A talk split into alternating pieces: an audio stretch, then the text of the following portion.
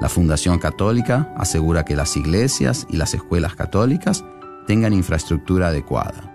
Por ejemplo, los techos, la calefacción en los edificios, aire acondicionado adecuado y tecnologías inteligentes. Lo invitamos a que done a su organización de caridad o causa favorita a través de la Fundación Católica. Para saber más sobre la Fundación Católica, contáctenos al 972-661-9792 o visítenos en catholicfoundation.com. Juntos somos la Fundación. KJOR 850 AM, Carlton Dallas Forward. Siervo de Dios, obispo Salvador Montes de Oca, asesinado por nazis en Italia. Su causa de canonización va en marcha. Hola amigos, hola Eddie, iniciamos una nueva semana informativa. Así es, Natalie, un gusto estar contigo y con nuestros televidentes desde nuestros estudios en Lima, Perú. Bienvenidos a su noticiero con enfoque católico EWTN Noticias. Yo soy Natalie Paredes. Soy Eddie Rodríguez Morel, gracias por acompañarnos. Empezamos las noticias desde el Vaticano. El Papa Francisco pide a la Inmaculada por los países atormentados por la guerra. Sobre esto y más informa nuestra corresponsal Almudena Martínez Bordiú. A pesar de que todavía presenta algunos síntomas de una gripe que le provoca dificultades respiratorias, el Papa Francisco no faltó a su tradicional cita con la Inmaculada Concepción de la Plaza de España en Roma. En la tarde del pasado viernes, el Santo Padre llegó hasta los pies de esta bella estatua situada frente a la Embajada de España ante la Santa Sede después de haber hecho entrega de la Rosa de Oro a la Virgen Salus Populi Romani de la Basílica de Santa María la Mayor, por la que el pontífice siente una especial devoción.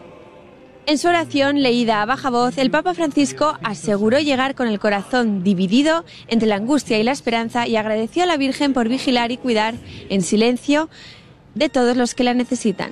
También aseguró que el mal no tiene ni la primera ni la última palabra y que nuestro destino no es la muerte, sino la vida.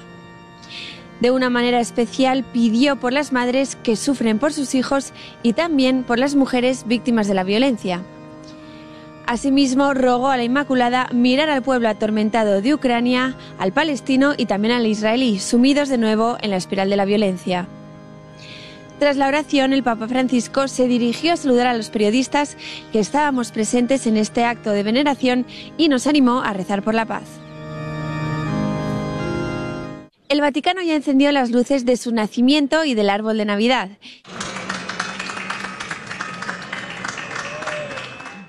El evento tuvo lugar a última hora de la tarde del sábado en una ceremonia presidida por el cardenal Fernando Vergez Alzaga. Este año el nacimiento que preside la Plaza de San Pedro representa el primer pesebre de la historia, promovido en 1223 por San Francisco de Asís, que al regresar de un viaje a Tierra Santa pidió recrear el nacimiento de Jesús en un pueblo que le recordaba a Belén.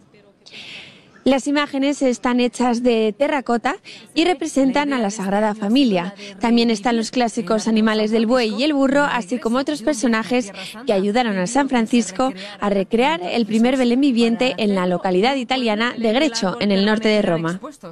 El Papa dirigió la oración del Ángelus el domingo desde la ventana del Palacio Apostólico, señal de que su salud mejora.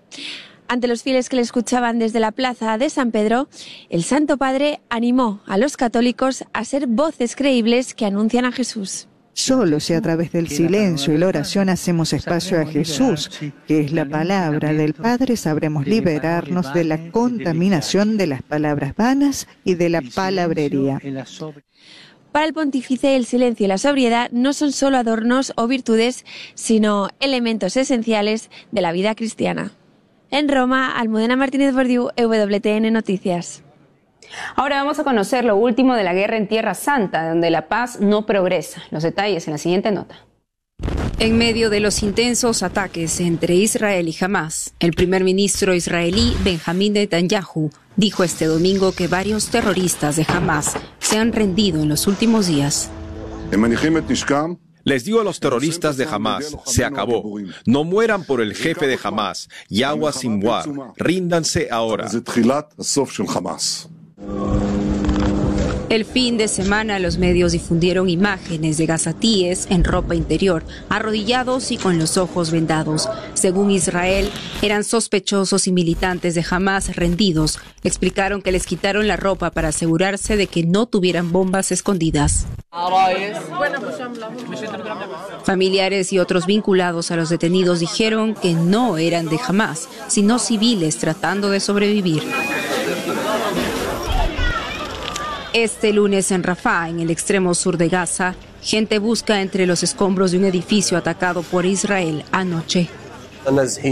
Estamos desplazados de Khan Yunis a Tel al-Sultán en Rafah. Esto es lo que los militares israelíes dijeron que es un lugar seguro en la franja de Gaza. Pero no, no hay ningún lugar seguro en la franja de Gaza. No en casa, en las calles, en los refugios escolares e incluso en la zona de desplazado. Nada es seguro, como dijeron.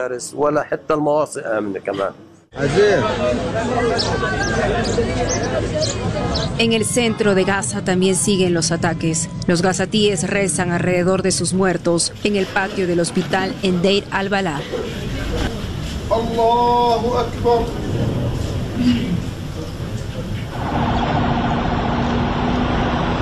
Otros se desesperan por conseguir algo de los camiones de ayuda humanitaria que lograron entrar a Gaza. Hamas ataca también a Israel. En Holón, los paramédicos reportan un herido en condición moderada después de un cohete disparado desde la franja de Gaza. A más de dos meses de guerra, el primer ministro de Qatar y mediador dice que no ve la misma voluntad en Israel o Hamas para resolver la guerra. Y en Argentina, el obispo castrense Santiago Olivera consideró como un día histórico la asunción del nuevo presidente del país, Javier Milei, el domingo último. Sobre esto y más, informa nuestro corresponsal Matías Boca. En el marco de la asunción de Javier Milei como presidente de la República Argentina, el domingo 10 de diciembre se realizó en la Catedral Metropolitana de Buenos Aires una invocación interreligiosa puede pensar que Al inicio de la invocación, Monseñor García Cuerva pidió la intercesión del Espíritu de Dios para que bendiga e ilumine nuestra patria argentina, al pueblo todo y al gobierno que hoy comienza su gestión. García Cuerva sostuvo que nuestro país es nuestra casa.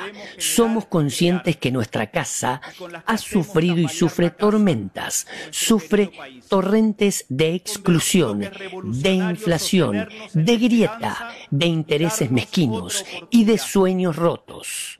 Sin lugar a dudas, una noticia que merece ser contada. Un niño de la localidad de Suipacha caminó 11 kilómetros por el barro para recibir la confirmación. El Papa Francisco lo bendijo. Compartimos los detalles de esta historia. La noticia llegó al Papa Francisco, quien le envió su bendición. Se trata de Maximiliano Pavillaux.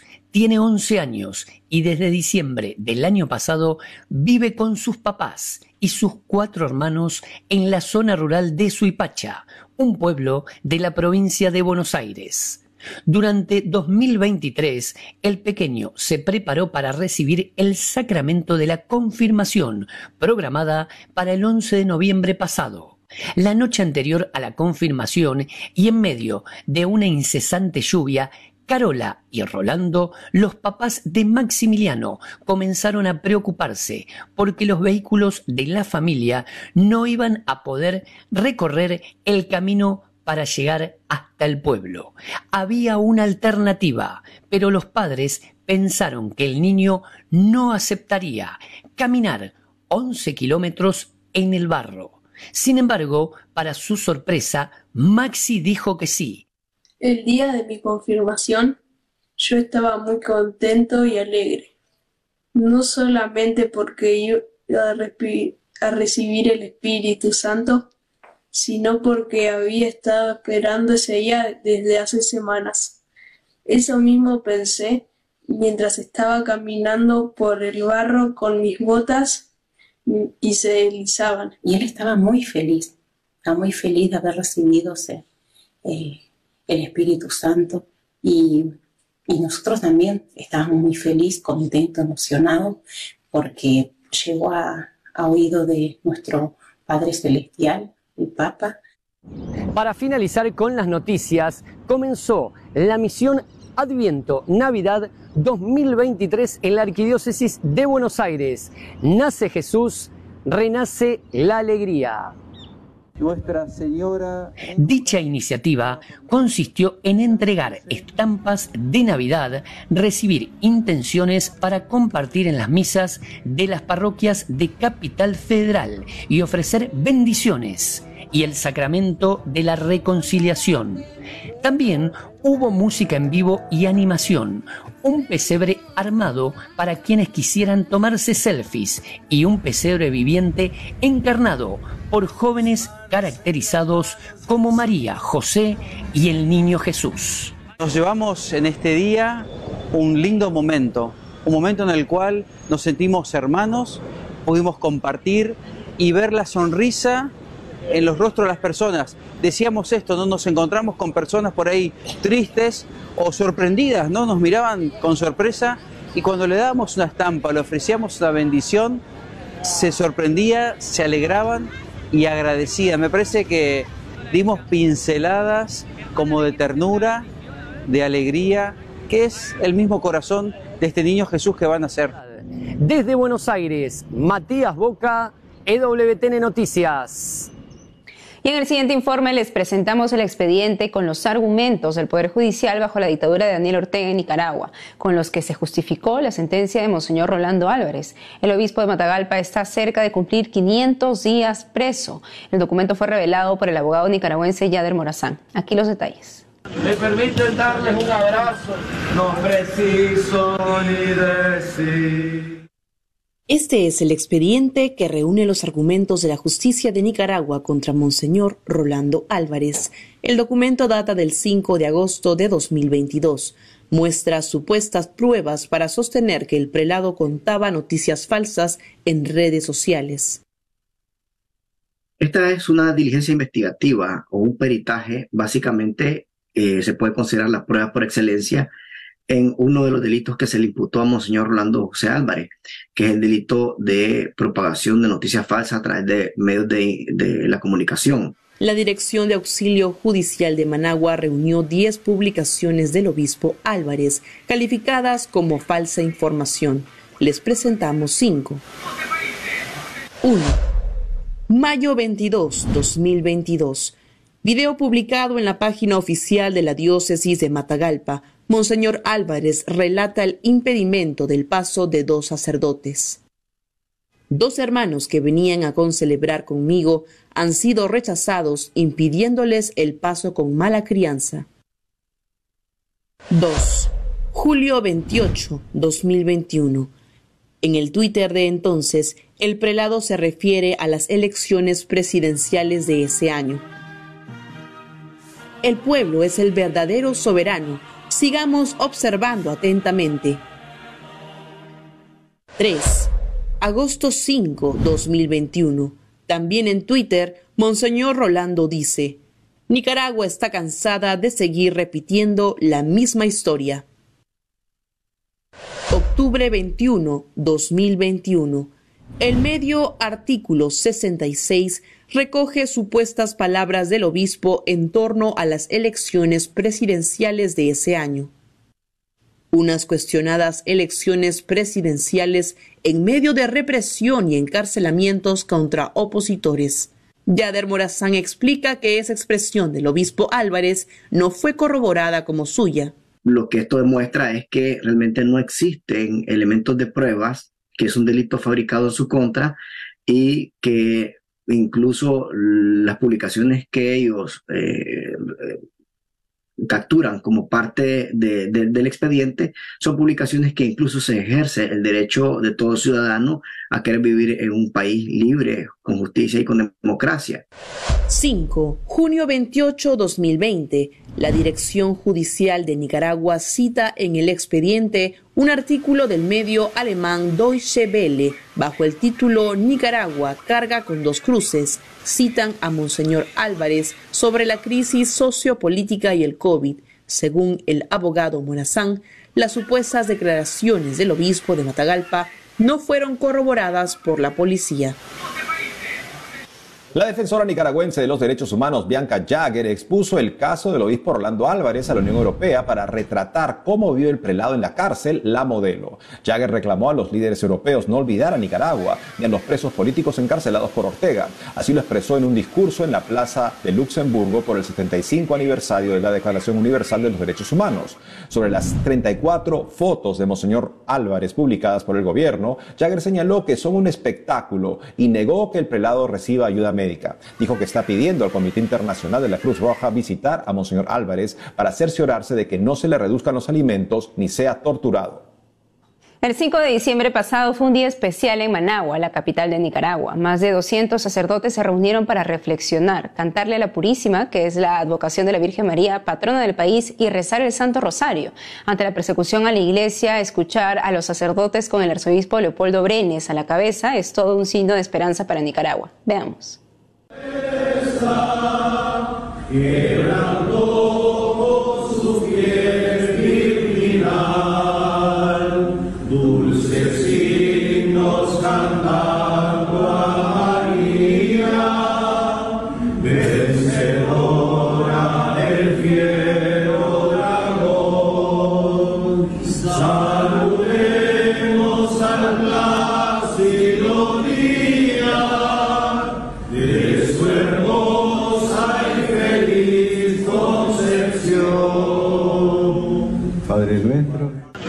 Darles un abrazo, no preciso ni decir. Hacemos una pausa y al volver, el Rosario por España se rezó en más de 100 ciudades por el día de su patrona. Además, desde Venezuela conoceremos la vida del siervo de Dios, obispo Salvador Montes de Oca, asesinado por nazis en Italia. Su causa de canonización va en marcha. Ya volvemos con más noticias con el enfoque católico.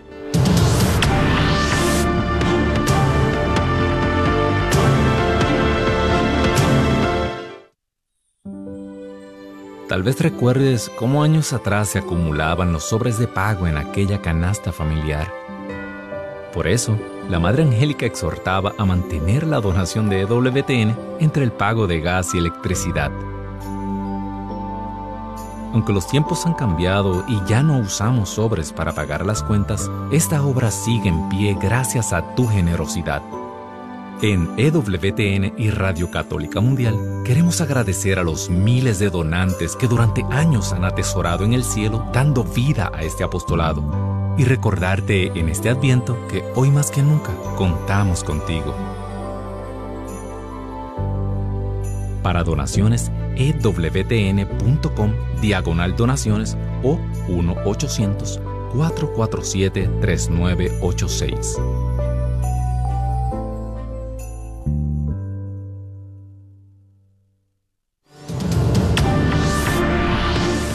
Estamos de regreso y les contamos que fue todo un éxito el Gran Rosario por España en el día de su patrona, la Inmaculada. Aquí le contamos. Más de 100 ciudades de España, Santo Rosario en mano, pidieron la intercesión de la Inmaculada Concepción ante la situación política, social y moral del país, también por los intentos del gobierno a censurar la libertad religiosa. Rogamos por la intercesión y ayuda de la Virgen María para evitar la, desme- la desmembración territorial y espiritual de España. Dios está con nosotros. Numerosos grupos se reunieron en calles y plazas con banderas e imágenes de la Inmaculada. En Madrid, minutos antes de comenzar el rezo de Rosario, armaron un altar con banderas de España, con el Sagrado Corazón de Jesús y la Inmaculada. Sobre el altar, la Virgen María, custodiada por dos velones. Venimos muchísimos años, no es de ahora con esto de Pedro Sánchez, sino que venimos décadas de, bueno, pues de unos regímenes, unos políticos que han ido atacando pues, eh, la dignidad de la persona y la dignidad de, de nuestra patria. ¿no? Los misterios gozosos fueron los elegidos para el rezo por el Día de la Inmaculada. El católico tiene el deber de dar testimonio de su fe en todos los ámbitos. Renunciamos a quedar recluidos en las iglesias y en la intimidad de nuestros hogares. Una persona, por más que el secularismo no lo entienda, es cristiana en todo momento y lugar. Tras cada misterio, la jaculatoria característica de esta manifestación pública de fe. Madre de Dios y Madre nuestra, salva a España y al mundo entero. María, Madre de Dios y Madre nuestra. Las letanías lauretanas incluyeron las advocaciones Reina de la Victoria y Reina de España. Tras ello, la Salve Regina, cantada por la multitud de voces, cerró la devoción.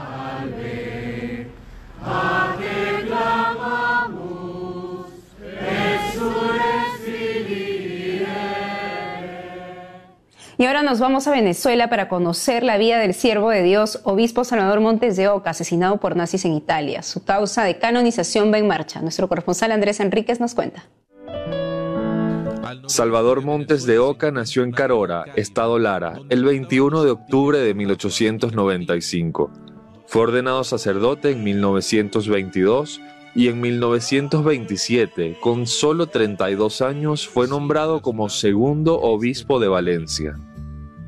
Durante sus primeros años como obispo, Monseñor Montes de Oca se enfrentó al gobierno del general Juan Vicente Gómez, denunciando los abusos y atropellos contra la disidencia política y defendiendo las enseñanzas de la Iglesia con respecto a la familia y al matrimonio. A mediados de la década de 1930, debido a una calumnia en su contra, a la presión del gobierno y a la necesidad de buscar más exigencia en su vida espiritual, Montes de Oca renuncia al episcopado y se retira a Italia para convertirse en monje cartujo. Después de un intento fallido, finalmente en 1942 los monjes de la Cartuja de Farneta admitieron a Montes de Oca, que adoptaría el nombre de Bernardo María.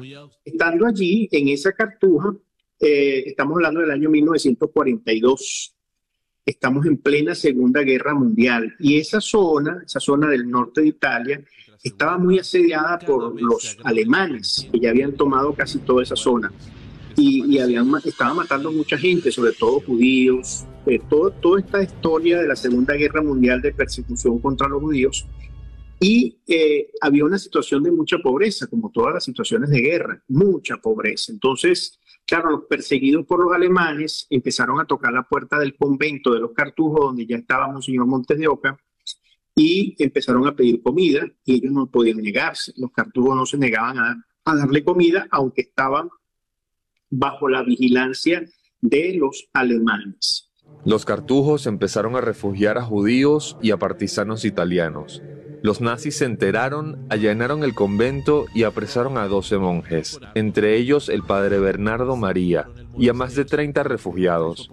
Todos fueron asesinados los, se lo llevaron como en procesión, ¿verdad? Iban amarrados eh, a Montes de Oca y al prior, que era el superior de la comunidad, lo tuvieron que soltar porque venían muy lentos. Estos se molestaron, los nazis, dijeron, estos vienen retrasando la, la procesión, vamos a matarlos aquí en el camino. Y el 7 de septiembre de 1944 le dieron un tiro en la cabeza al prior y un tiro en la cabeza a Monseñor Montes de Oca y cayeron muertos allí en el sitio. En 1947, la iglesia venezolana recuperó los restos de Monseñor Montes de Oca de una fosa común y fueron repatriados y colocados en la Catedral de Valencia, en donde descansaron hasta agosto de este año, cuando fueron exhumados para hacer los estudios pertinentes para la canonización. Realmente la vida de Monseñor Montes de Oca está colmada de virtudes, por donde lo estudies te vas a dar cuenta que vida de sacrificio, calumniado, desterrado, hombre de la Eucaristía, defensor de los derechos humanos, luchador por, por defender la democracia, eh, hombre entregado a Dios completamente en, su, en la evangelización en su diócesis. Realmente una vida muy ejemplar. Yo creo que no hay duda hoy de que Monseñor Montes de Oca ¿verdad? es un gran ejemplo y un gran santo venezolano. Después de los exitosos estudios a los restos de Monseñor Montes de Oca, estos fueron colocados en la Catedral de Valencia, pero esta vez en medio de celebraciones y júbilo de los fieles. Montes de Oca ya fue reconocido como siervo de Dios por la Santa Sede. Incluso la Arquidiócesis de Valencia ya ha recibido varios testimonios de favores y gracias que los fieles atribuyen al monje cartujo. Hay, hay dos cosas. Primero, la valentía. Monseñor Montes de Oca nos muestra una figura de un ser consagrado a Dios, de un sacerdote, un obispo, un monje valiente. Esa valentía lo llevó a ser un gran profeta, un gran profeta en su tiempo. un profeta en un tiempo difícil, tiempo de adversidad. El profeta que, que no tuvo miedo de anunciar la verdad, la iglesia venezolana espera con fervor la elevación a los altares de un nuevo santo nacido en estas tierras. Monseñor Montes de Oca es una figura de entrega, fidelidad y amor a Dios y al prójimo del que el país puede aprender mucho para salir adelante. En Caracas, Venezuela, Andrés Enríquez, EWTN Noticias. En Canadá, el gobierno de la Columbia Británica anunció que expropiará terrenos al costado del Hospital Católico San Pablo para crear un lugar para practicar la eutanasia y el suicidio asistido a los pacientes del centro médico que lo soliciten. Al respecto, el hospital indicó que el gobierno respeta su posición de no permitir que se realice la denominada ayuda médica para morir dentro de las instalaciones o entornos católicos. Sin embargo, contribuirá en el traslado de los pacientes que decidan terminar su vida. Disposición legal en el país. El anuncio del gobierno llegó horas antes de que el episcopado canadiense publicara un comunicado reiterando su oposición a la eutanasia en hospitales católicos. Ahora nos vamos a Paraguay, donde hace poco se celebró la fiesta de su patrona, la Virgen de Caacupé. Ciclistas católicos viajaron hacia la Basílica de la Madre de Dios para rendirle homenaje. Veamos. Montados en sus bicicletas, miles de peregrinos cruzaron Paraguay hasta Caacupé, al oeste, para rendir homenaje a su patrona, nuestra Señora de Caacupé. Desde Asunción, la capital, les tomó 22 horas recorrer más de 300 kilómetros. Vine a visitarla y a preguntarle si podía volver el año que viene. Nuestra Madre Santa es genial si crees en ella. Difícil continuar, eh, muy difícil continuar, así que un poco se mezcló ahí la fe también, ¿verdad? La fe, la esperanza de llegar y bueno, y nos habíamos puesto esa, esa meta y había que, como sea, había que cumplir. satisfecho. O sea, satisfecho, misión cumplida, una peregrinación cumplida y una promesa sobre todo cumplida en este caso. Los ciclistas peregrinos soportaron altas temperaturas y fuertes vientos. La sensación térmica marcaba 45 grados ahí sobre el asfalto y fue muy duro, realmente. Los ciclistas se unieron a otros miles de peregrinos para hacer la novena por la Virgen de Cacupé. La fiesta de Nuestra Señora de Caacupé se celebró el 8 de diciembre, día de la solemnidad de la Inmaculada Concepción. Y eso es todo por hoy amigos, gracias por habernos acompañado. No dejen de seguirnos en nuestras redes sociales y en ewtnnoticias.com. Hasta mañana.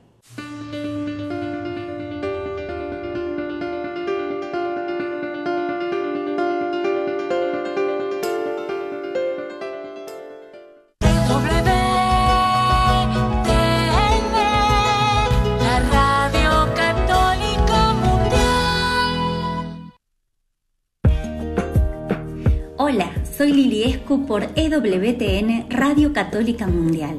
Aquí para recordarte que todo lo puedes en Cristo que te fortalece. Y si te quedas cerquita de Él, el cielo es el límite. Aquí me quiero quedar, mis proyectos contigo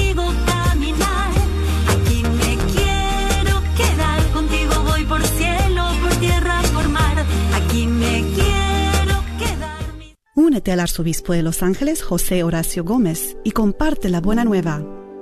La celebración de Año Nuevo es siempre un momento para tomar decisiones. Me parece que el hecho de hacer propósitos es también una expresión de la virtud de la esperanza, de la confianza que tenemos en que contamos con la gracia de Dios que nos ha de ayudar a crecer. Estos propósitos, este deseo de mejorar en todos los aspectos de nuestra vida, debería ayudarnos a ser más conscientes de que la presencia de Dios nos acompaña. Si experimentamos la presencia de Dios en nuestra vida y somos conscientes de ella en cada momento de nuestra existencia, o al menos con tanta frecuencia como podamos, entonces nuestra vida será mucho mejor, porque contaremos con el amor y la presencia de Dios. Para más reflexiones, visite noticiasangelus.com.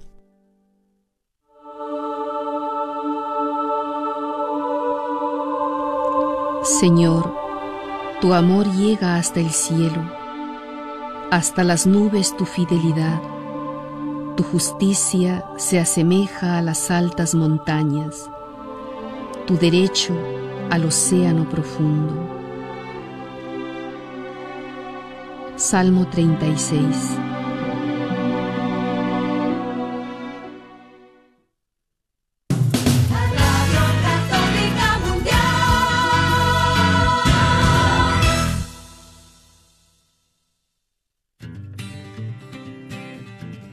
¿Qué significa ser iglesia? Somos la iglesia. Todos, o sea, yo también. ¿Que no la iglesia es el edificio? ¿El de aquí o cuál edificio, padre? Es el edificio espiritual que forma el Espíritu Santo cuando somos bautizados. ¿Formados por quién o qué? Porque si la iglesia es el cuerpo de Cristo, entonces Él es la Es cabeza. la cabeza y nosotros somos el cuerpo y donde quiera que Él vaya, allá estaremos nosotros. La iglesia somos todos. Jesús, María y José. Sí, también.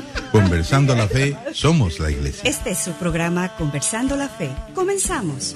Abrimos los ojos, soñamos estrellas, pisamos los charcos, abrimos las puertas. Hola, ¿qué tal? Bienvenidos nuevamente a este tu programa Conversando la Fe, Somos la Iglesia. Yo soy Guillermo Robles y cordialmente te saludo desde los benditos estudios de Radio Santísimo Sacramento de la Diócesis de Sacramento, California.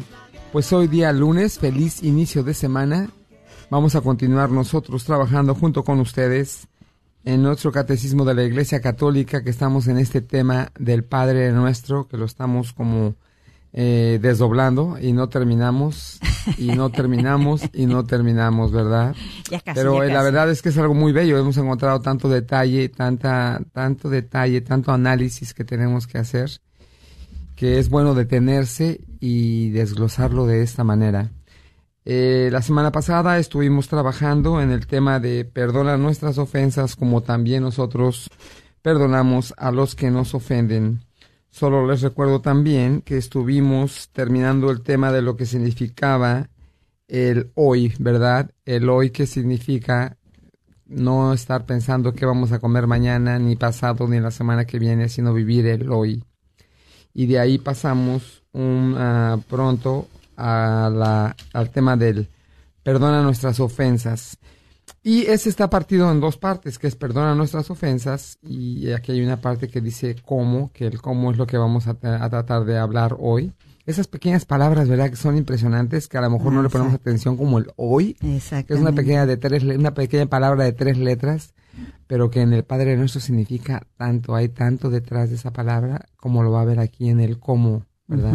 Ujú, ujú.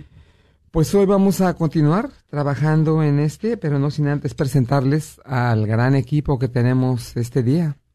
Hola, ¿qué tal? Muchísimas gracias por acompañarnos. Edith González de la Catedral del Santísimo Sacramento. Y yo soy la misionera Yolanda Barajas, que les agradece su sintonía.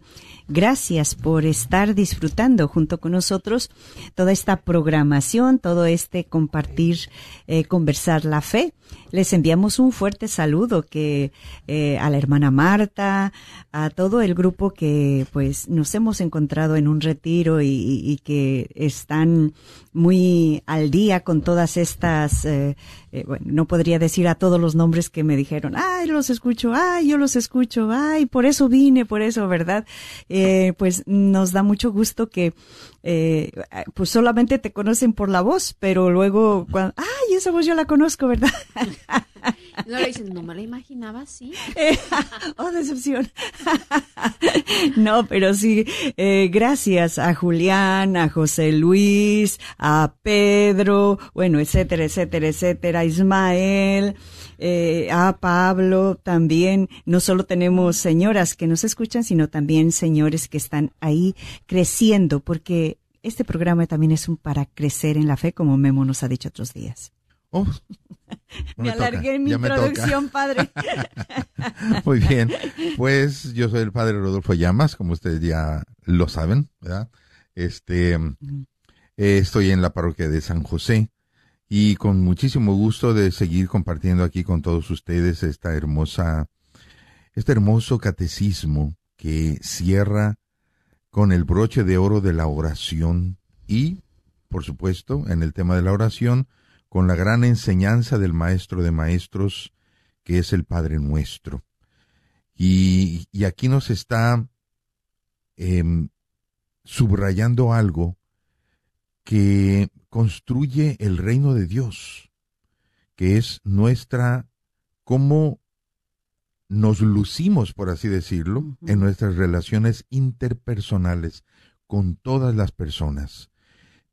El maestro de maestros nos está pidiendo que nunca, o sea, está diciéndonos que le pidamos a Dios entre las peticiones que nos ha puesto, una bien importante es esta en la que estamos deteniéndonos, de que no, que le pidamos a Dios que nunca nos permita mantener rencores ni sentimientos negativos dentro de nuestra alma, que no lo consintamos, porque es algo súper venenoso, nos impide un poquito de veneno que nos guardemos, que consintamos en nuestro interior, aunque creamos que es una razón justa.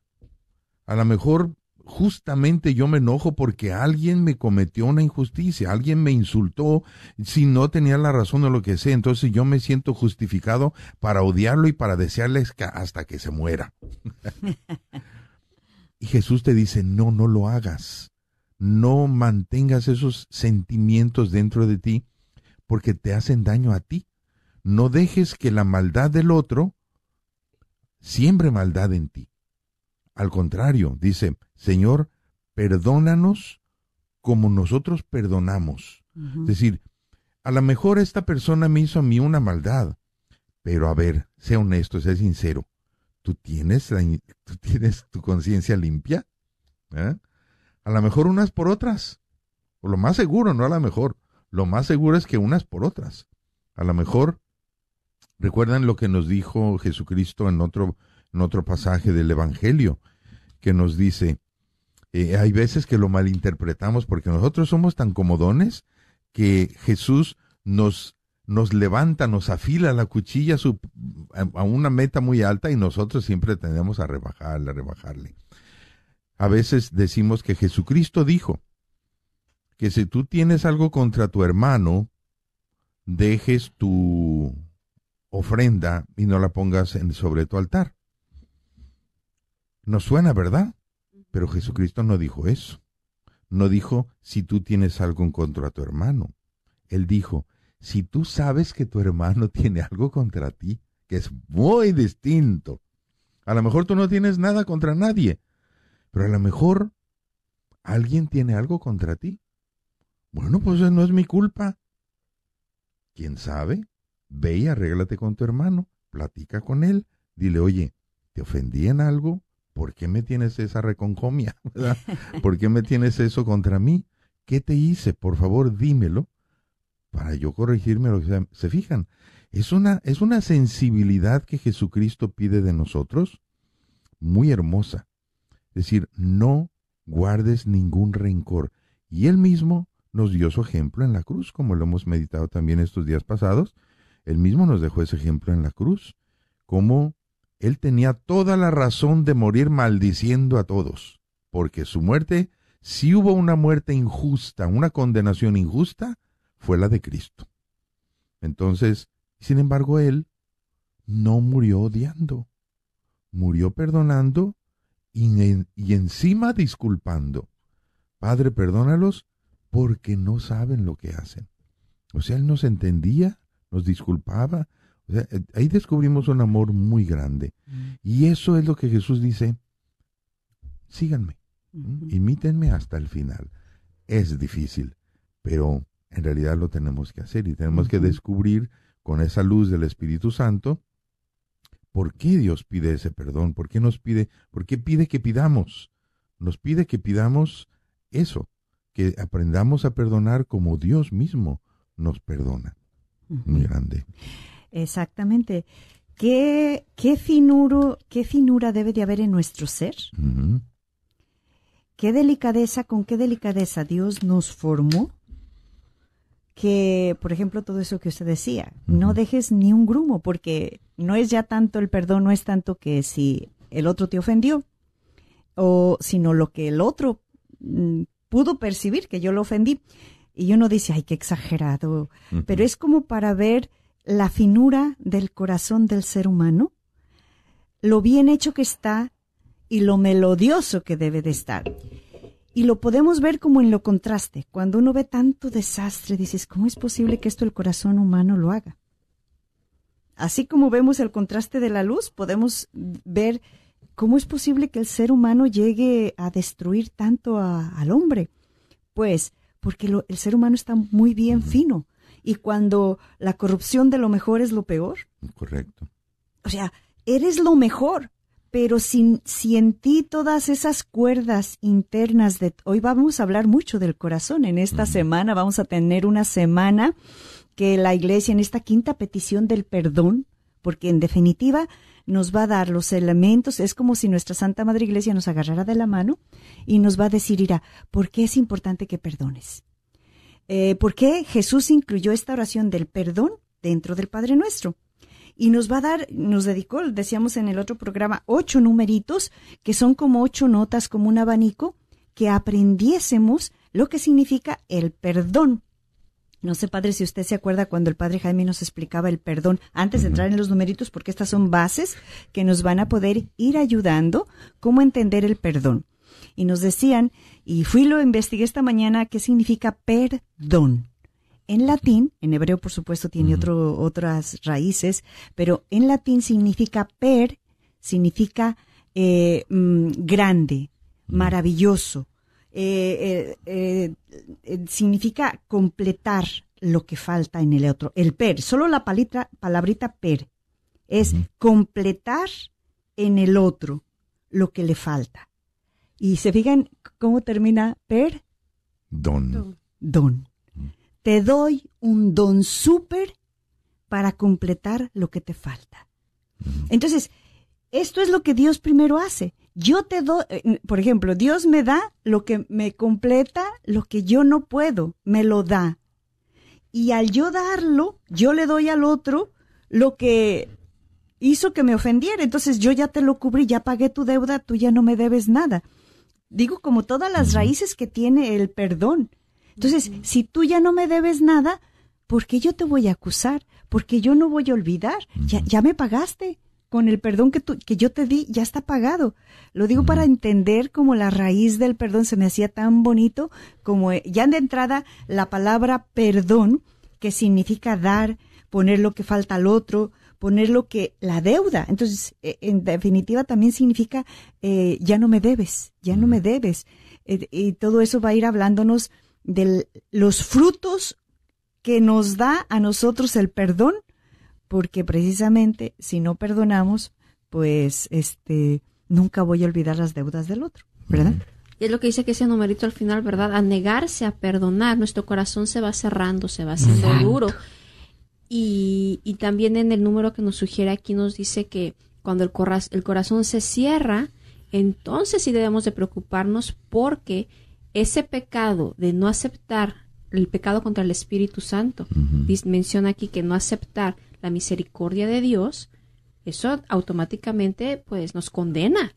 Porque si tenemos el corazón tan cerrado que ya ni siquiera podemos aceptar el perdón de Dios, el amor de Dios, ese es el pecado contra el Espíritu Santo, ¿verdad, Padre? Sí, y es el, el eh, no- cuando dice nos condena, no me condena Dios, soy yo mismo el que me estoy condenando, porque yo me estoy cerrando la puerta. O sea, Dios en realidad no condena a nadie, no quiere condenar a nadie, pero si tú eliges tu propia condenación, Él ya no puede hacer nada. Él está, Él ha hecho todo para que yo no me condene. O sea, está puesto todo. El que se condene es porque no aceptó la misericordia de Dios. Claro. ¿Y es por qué? Porque quien elabora hace posible la misericordia, la salvación es el Espíritu. Si no dejo entrar al que me va a salvar, pues me autocondeno, me metí Exacto. autogol. O sea, no, no es, y es por eso es tan delicado.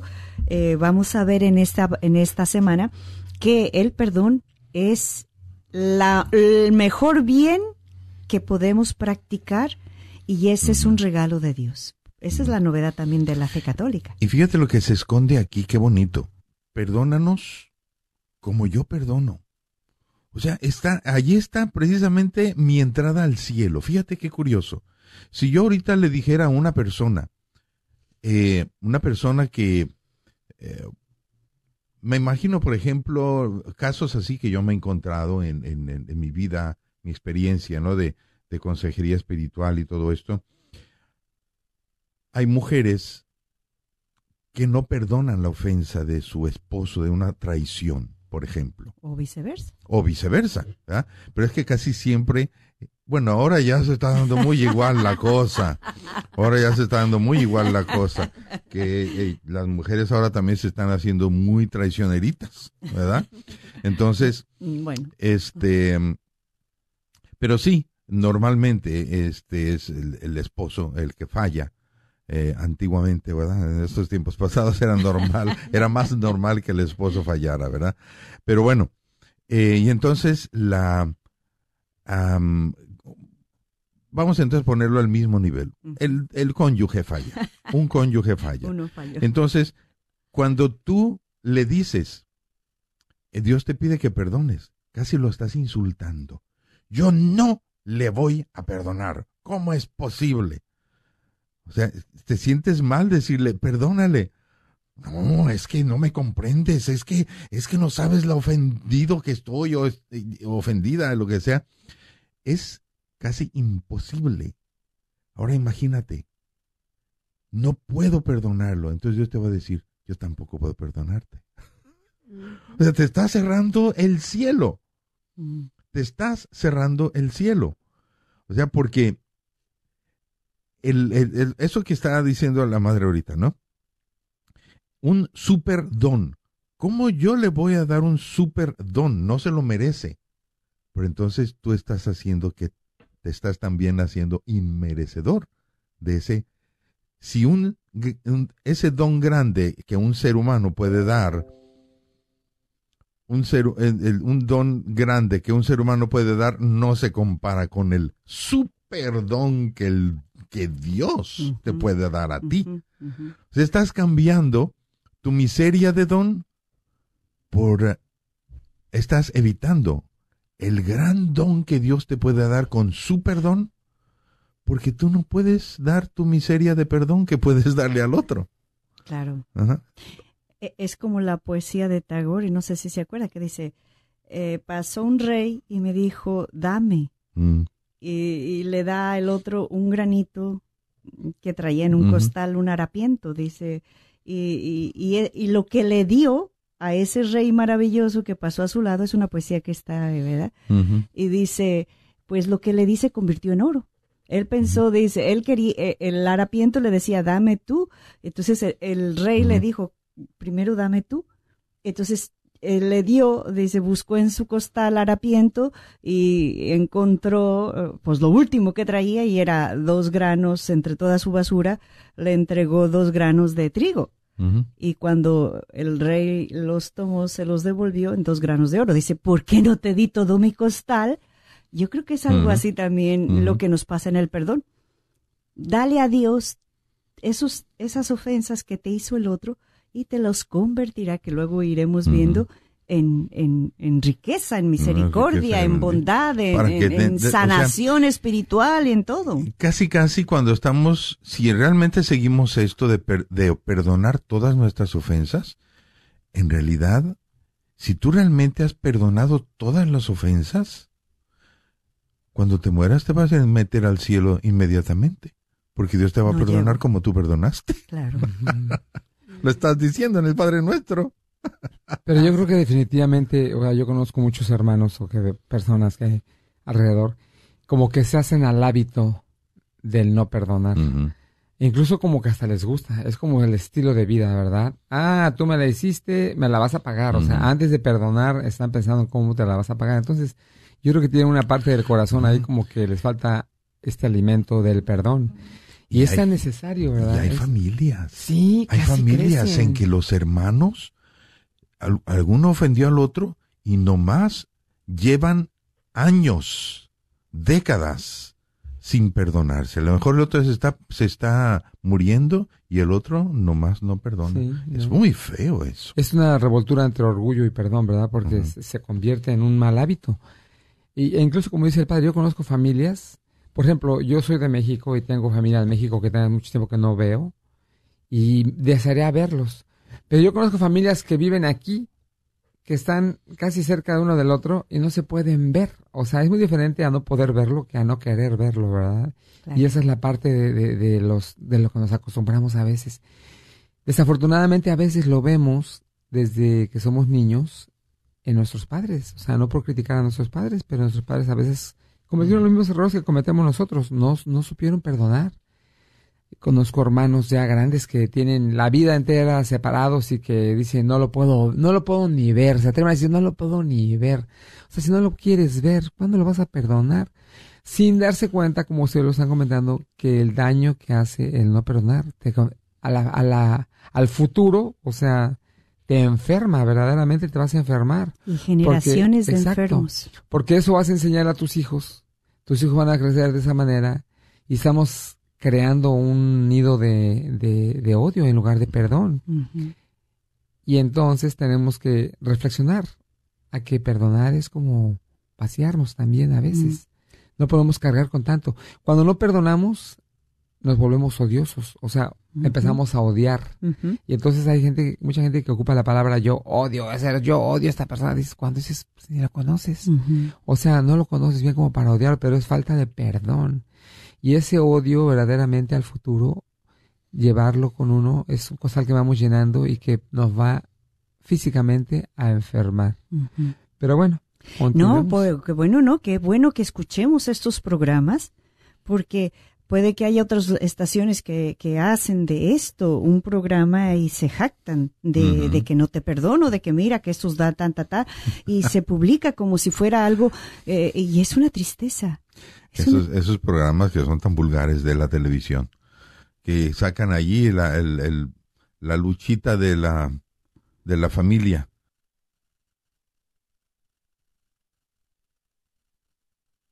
que son tan vulgares de la televisión, que sacan allí la, el- el- la luchita de la...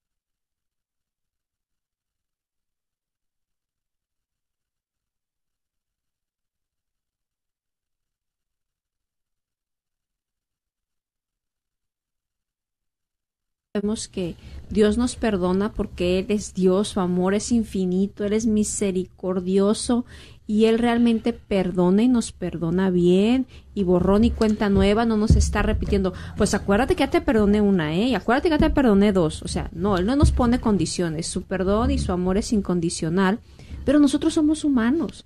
Y obviamente nosotros no podemos perdonar, por nosotros mismos no podemos perdonar como Él perdona. Aún así, cuando hacemos oración, cuando Él nos ayuda y todo, perdonamos, pero no perdonamos así como, como, como Él en este instante, ok, sí, perdona, ya perdono de corazón.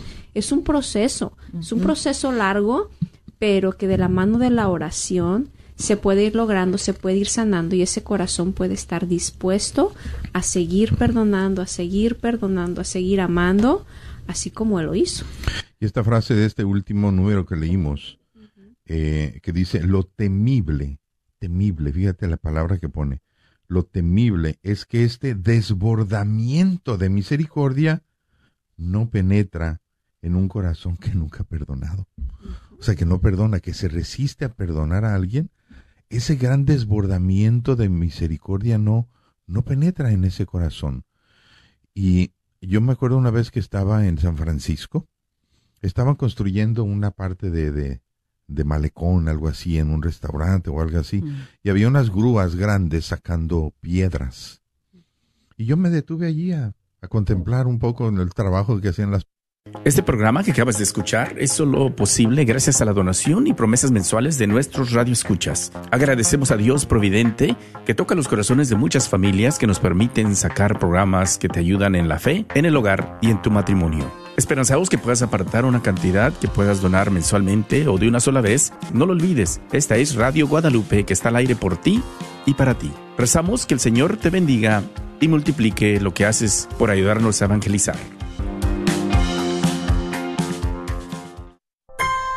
Les saluda Patti Medrano y de parte de la Red Radio Guadalupe les deseamos una muy feliz Navidad y un próspero año nuevo. Que en esta temporada navideña puedan celebrar junto a todos sus seres queridos y no olvidemos el motivo de la celebración, el nacimiento de nuestro Señor Jesús. Que tengan una muy feliz Navidad y un 2024 lleno de muchas bendiciones. El señor Chano Olivares, parroquiano de Santa Cecilia, es dueño de la librería parroquial y un patrocinador de la red de Radio Guadalupe. La librería parroquial es 100% católica y ha estado sirviendo a la comunidad hispana desde 1993.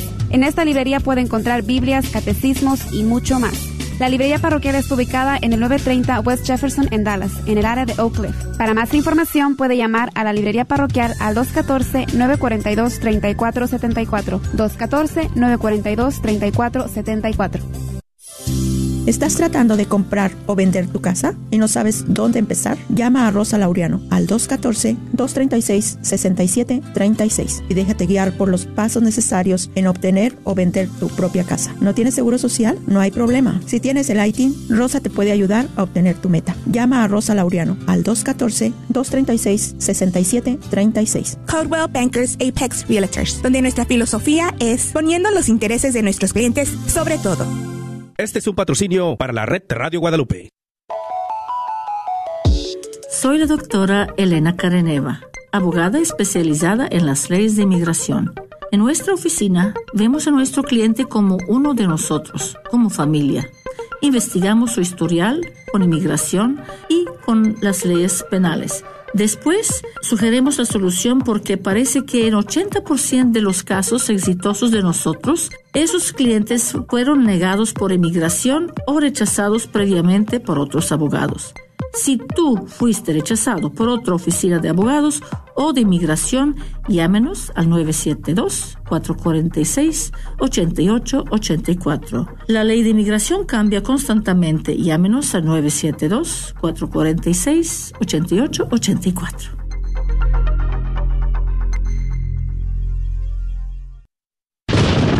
Después de tanta tormenta en el Metroplex, llega la calma que solo le da Apple Tree Roofing, sirviendo al Metroplex desde 1996, con la mejor garantía en nuestro trabajo. Su propietario, Faustino Buch, como hispano entenderá y se ajustará a sus necesidades. Obtenga sin costo un upgrade shingle. Para su presupuesto, llame al 214-914-4906 o visite www.appletreeroofs.com. Agradecemos el patrocinio a Apple Tree Roofing, a la red Radio Guadalupe.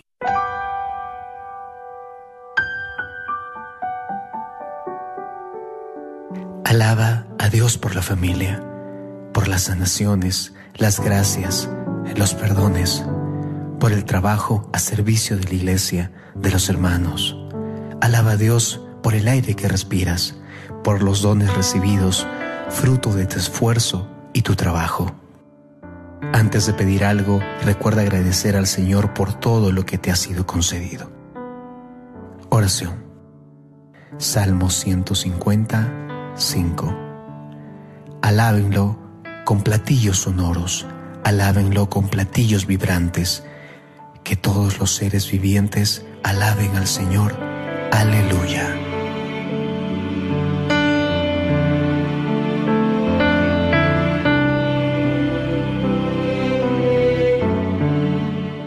¿Buscas la perfección en tus trabajos para soldar? Gerber Welding se especializa en darte el mejor servicio y acabado en puertas, garage, canceles, portones y mucho más. La experiencia de Leo Herbert y más de 15 años lo avalan. Llama para tu presupuesto gratis al 940-2220-1677. 940-2220-1677